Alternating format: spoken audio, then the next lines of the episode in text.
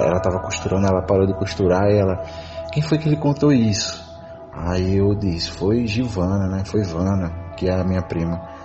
Aí ela ficou assim olhando para baixo, pensativa. Aí disse assim, tá certo, eu vou, eu vou te contar, eu vou contar para vocês. Aí ela se levantou e foi, levou a gente para varanda, eu e esse outro primo, é, levou a gente para lá, para o lugar onde ela disse que aconteceu e começou a descrever. Aí isso assim me, nossa, eu fiquei é, chocado, eu fiquei sem acreditar, né? Parece mentira, sabe, Rony? Ou seja, meio que confirmando o que minha avó acreditava, né? Que era realmente eram eles, né? Eram eles assim no é, deixando uma coisa abstrata, né? Eles fica indefinido quem são eles.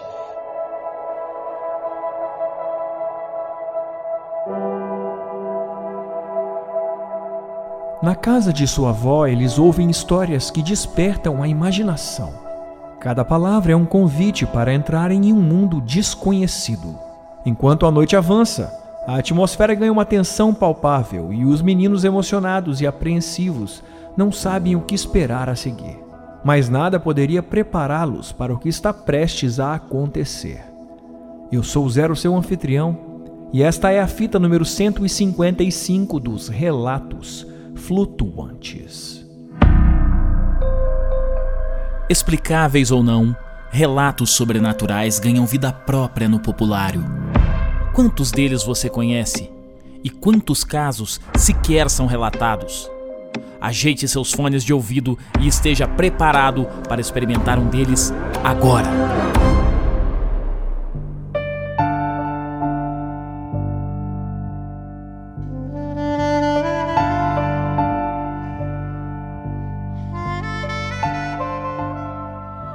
Flutuante, seja bem-vindo de volta à nave.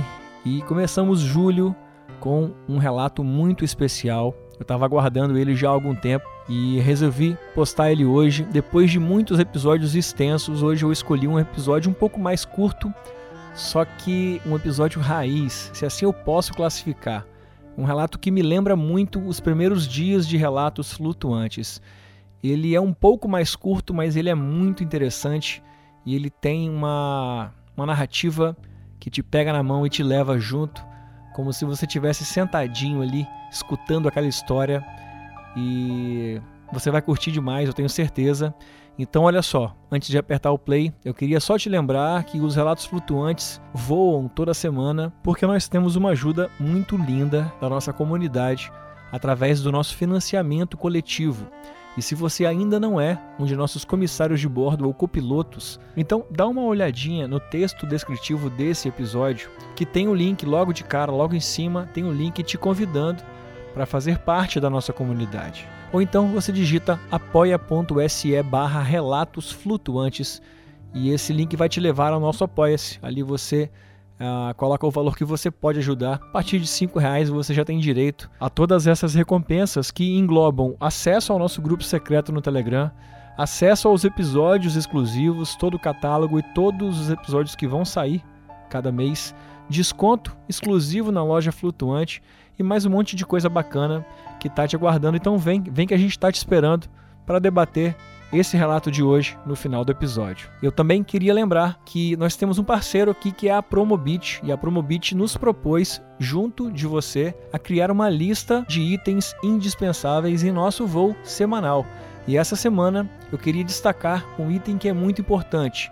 Talvez você já tenha ouvido muitos casos ufológicos em que o pesquisador, o ufólogo, ele está no meio de um fenômeno, ele vai tirar o celular para filmar, para gravar alguma coisa e o fenômeno some. Então, pensando desse jeito, eu creio que um gravador menos invasivo, sem tela, sem filmadora, sem flash, talvez seria a solução para eu recordar aquele momento de uma forma que não espante os nossos amiguinhos que estão nos visitando.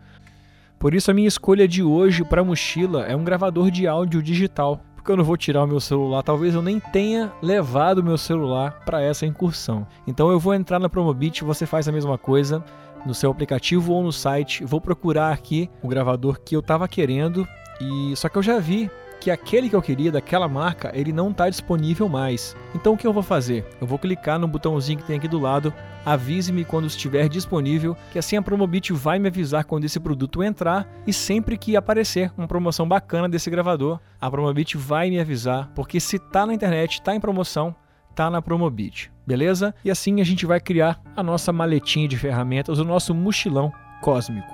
Então vamos embora flutuante, você vai ouvir a seguir o relato do Rafael. Primeiro ele faz uma pequena introdução, fala um pouco da avó dele, que é aonde tudo começou e aonde vai desencadear ao relato que ele conta um pouco mais a seguir. Então, ajeite seu fone e voa lá flutuante.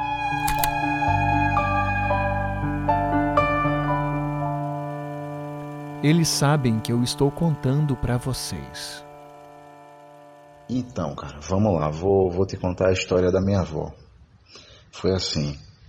É, eu acredito que essa situação aconteceu em 96, 95, por aí.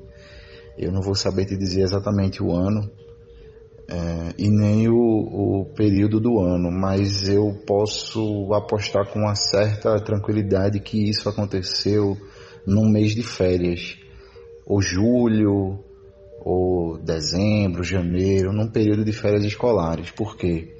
Porque isso aconteceu numa casa que uma tia minha tinha é, lá em Itamaracá, que é uma ilha né? É, é, um ponto turístico, já foi mais, né? Mas hoje já já tem muita muita área urbana. Então perdeu muito aquela característica da época, né? Mas ainda assim é uma área praieira e tal e fica na região metropolitana de Recife. Então essa minha tia tinha tinha essa casa lá e e eventualmente, eventualmente não, todo todas as férias praticamente a gente ia para lá. Na metade do ano, no final do ano, enfim, era aquele ponto de encontro da família, né? Então, essa situação aconteceu nesse lugar, mas a história em si começa um pouco antes, porque eu acredito que alguns meses antes dessa situação em si acontecer, uma prima minha é, foi, foi visitar, ela já é bem mais velha que eu, ela foi visitar a gente lá, lá em Olinda, e ela comentou com minha mãe sendo que eu e meu irmão ouvimos, que minha avó e, minha, e uma tia minha tinham visto um disco voador. Né? Essa história estava rolando meio que uma fofoca na família.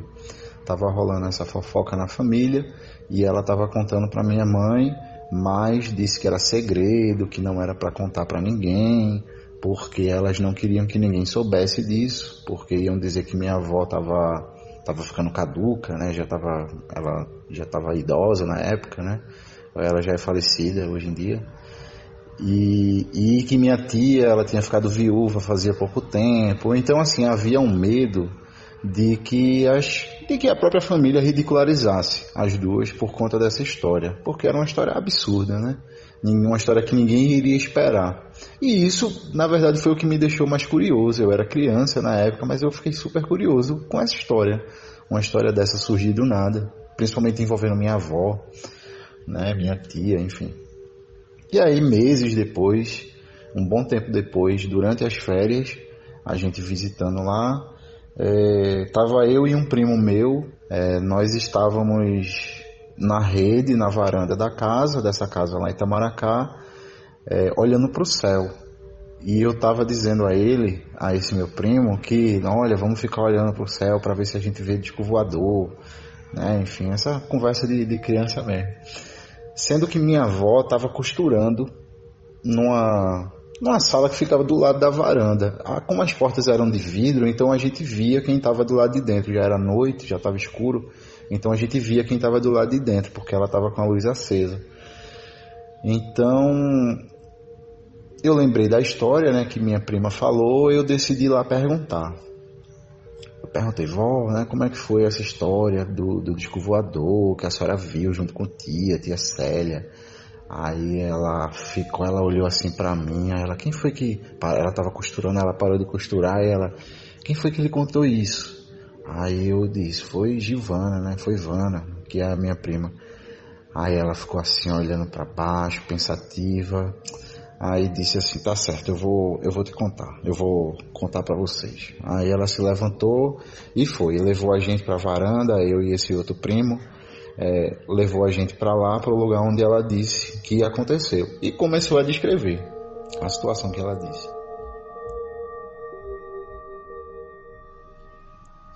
Ela disse foi o seguinte, é, tava ela e tia Célia, né, que é uma outra tia minha, conversando lá, né, naquele local da varanda, até cerca de duas da manhã, mais ou menos, já estava tarde da noite, assim, e elas estavam conversando sobre assuntos, provavelmente sobre a situação que elas estavam vivendo na época da família, minha tia tinha ficado viúva, enfim, questões familiares ali que eu nem vou lembrar e provavelmente minha avó nem contou exatamente o que elas estavam conversando.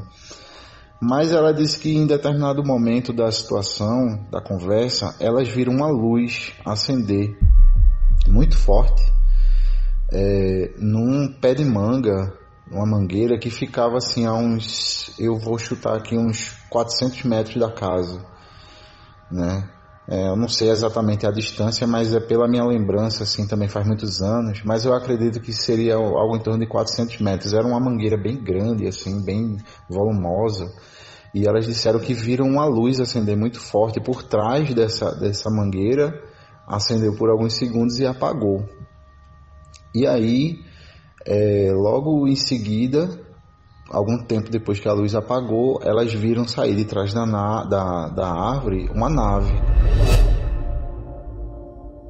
E aí ela disse que era aquele formato é, é, padrão, né? Um, era um disco, era uma, uma nave redonda. Eu não vou lembrar exatamente os detalhes, porque eu fiquei tão fascinado com aquilo ali. Eu ouvi minha avó contando uma história daquela. Minha avó sempre foi muito católica, assim muito religiosa, não era de estar tá falando de, de assombração, de descovado, nada do tipo. É, ela, ela disse que era uma nave preta, redonda, não era muito grande, né, mas é, ela veio deslizando sem, silenciosa assim, saindo de trás da mangueira e indo para de frente para elas, para onde elas estavam, porque a casa era um primeiro andar, elas estavam no primeiro andar. E ela disse que a nave ficou rente a elas assim por alguns segundos. Depois a nave levantou e zarpou em direção ao mar, né, sem fazer barulho nenhum, sem acender luzes nem nada. A luz que acendeu na hora foi essa do do, é, por trás da mangueira, né? Aí depois a, a, todo o processo foi a nave apagada, pelo que ela falou, mas era uma nave preta, elas conseguiram ver o formato e tudo mais e a nave zarpou em direção ao mar.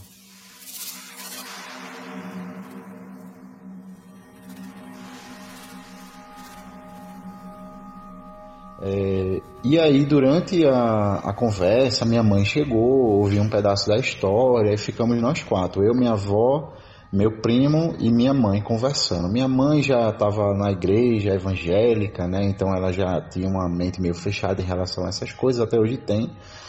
É, mas ela ficou argumentando, não, não sei o que, e ficaram as duas conversando lá sobre essa situação. Até um momento, parece mentira, sabe, Rony? Mas até que chegou uma. A gente começou a ver uma luz laranja. Bem forte assim, era como uma estrela mesmo, só que muito forte, parecia uma luz de poste. Sabe uma luz de esses postes mais antigos que a luz é, é alaranjada assim era uma luz grande, era maior que uma estrela e bem laranja. E deslizando assim pelo céu, bem devagarinho assim. Devagarinho assim, mas numa velocidade constante, sabe? Vindo na direção do Forte Orange, que é um forte que tem lá, é um ponto turístico. Né? Foi construído na época das invasões holandesas a Pernambuco, enfim. Tem um, um, um peso histórico ali, né? E o, o, essa luz veio, vinha daquela direção. Aquela direção, assim. E a gente foi acompanhando e eu disse, olha avó, não sei o que a gente começou a falar, né? Aí minha avó, minha mãe disse assim, é, ah menino, isso é um avião, um helicóptero, quer dizer. Ela disse, isso é um helicóptero. Aí minha avó disse assim, é não minha filha, isso são eles, eles sabem que eu tô contando essa história para vocês. Aí isso assim me, nossa, eu fiquei é, chocado, eu fiquei sem acreditar, né? Mas ainda assim era só uma luz. Então, é, é, na medida que a luz foi se aproximando, que foi chegando perto do, do, do teto da, da, casa, né, que a gente não ia conseguir mais ver, a gente contornou a varanda para continuar vendo ela lá do outro lado. E aí é onde a coisa ficou interessante, porque quando a luz estava passando por cima da gente, a luz laranja apagou e acenderam três luzes menores, faziam um formato de triângulo.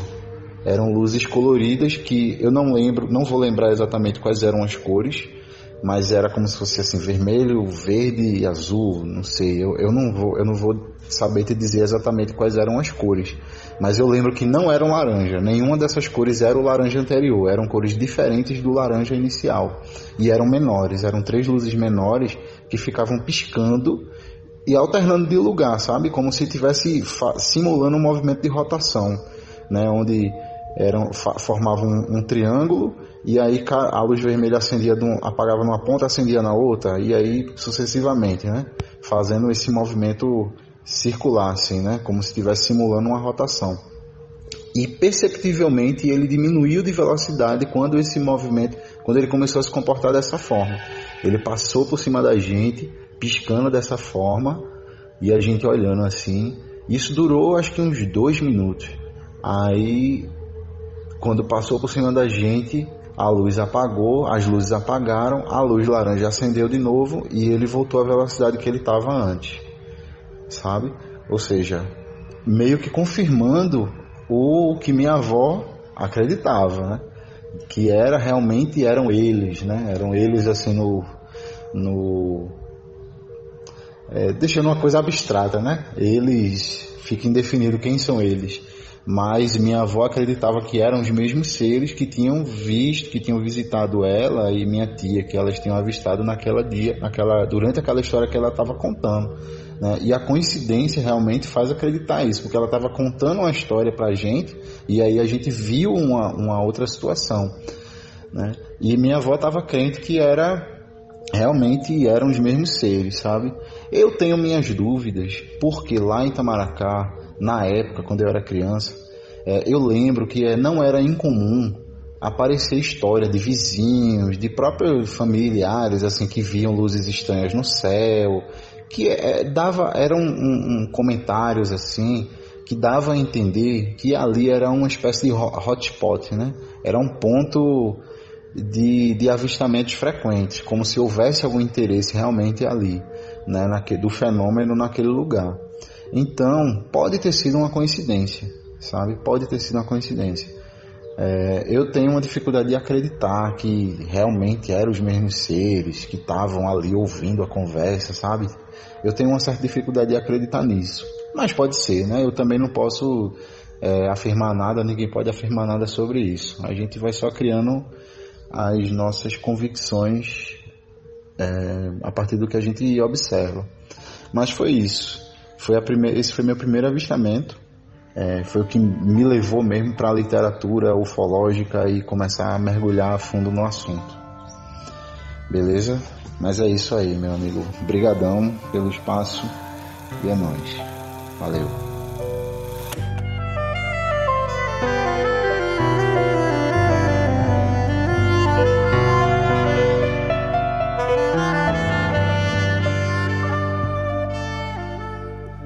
Esse foi o relato do Rafael, um grande relato, um relato de história de vó. Ah, dá até um calorzinho no coração. É, é incrível quando vem relato assim, eu fico emocionado, porque eu também fui desses que sentava do lado do meu avô e ouvia muita história bacana. E se você conhece alguém que tem muita história, ou alguém que viveu algo parecido que você sabe, eu te peço que compartilhe o nosso programa com ela. Pega o link é, copia aí o link no seu aplicativo, manda no WhatsApp dela, manda no Instagram. Vamos tentar trazer ela aqui para nossa nave. É desse jeito que a gente alcança novos relatos. E aí a gente vai criar, de repente a gente consegue criar uma grande teia de relatos que vão se conectando Brasil afora. Claro que se você tiver a sua história também uh, e não teve coragem de contar ainda, conta pra gente, vem cá. E o nosso WhatsApp é o 28999834185. E para participar é só mandar um oi, a gente troca uma ideia antes e aí você conta o seu relato pra gente, tá bom? E olha só, essa semana a gente teve a chegada de mais um comissário de bordo em nossa nave Nós sempre estamos de braços abertos, então hoje eu dou as boas-vindas à comissária de bordo Vanessa. Seja muito bem-vinda aqui na nossa nave. Ah, é um prazer muito grande, espero que você curta todo o material exclusivo que você tem direito. E o mais importante, espero que você aperte bem o cinto, porque o nosso voo é de uma semana. Quinta-feira a gente está de volta com mais relatos flutuantes. E não se esqueça, nós somos uma nave.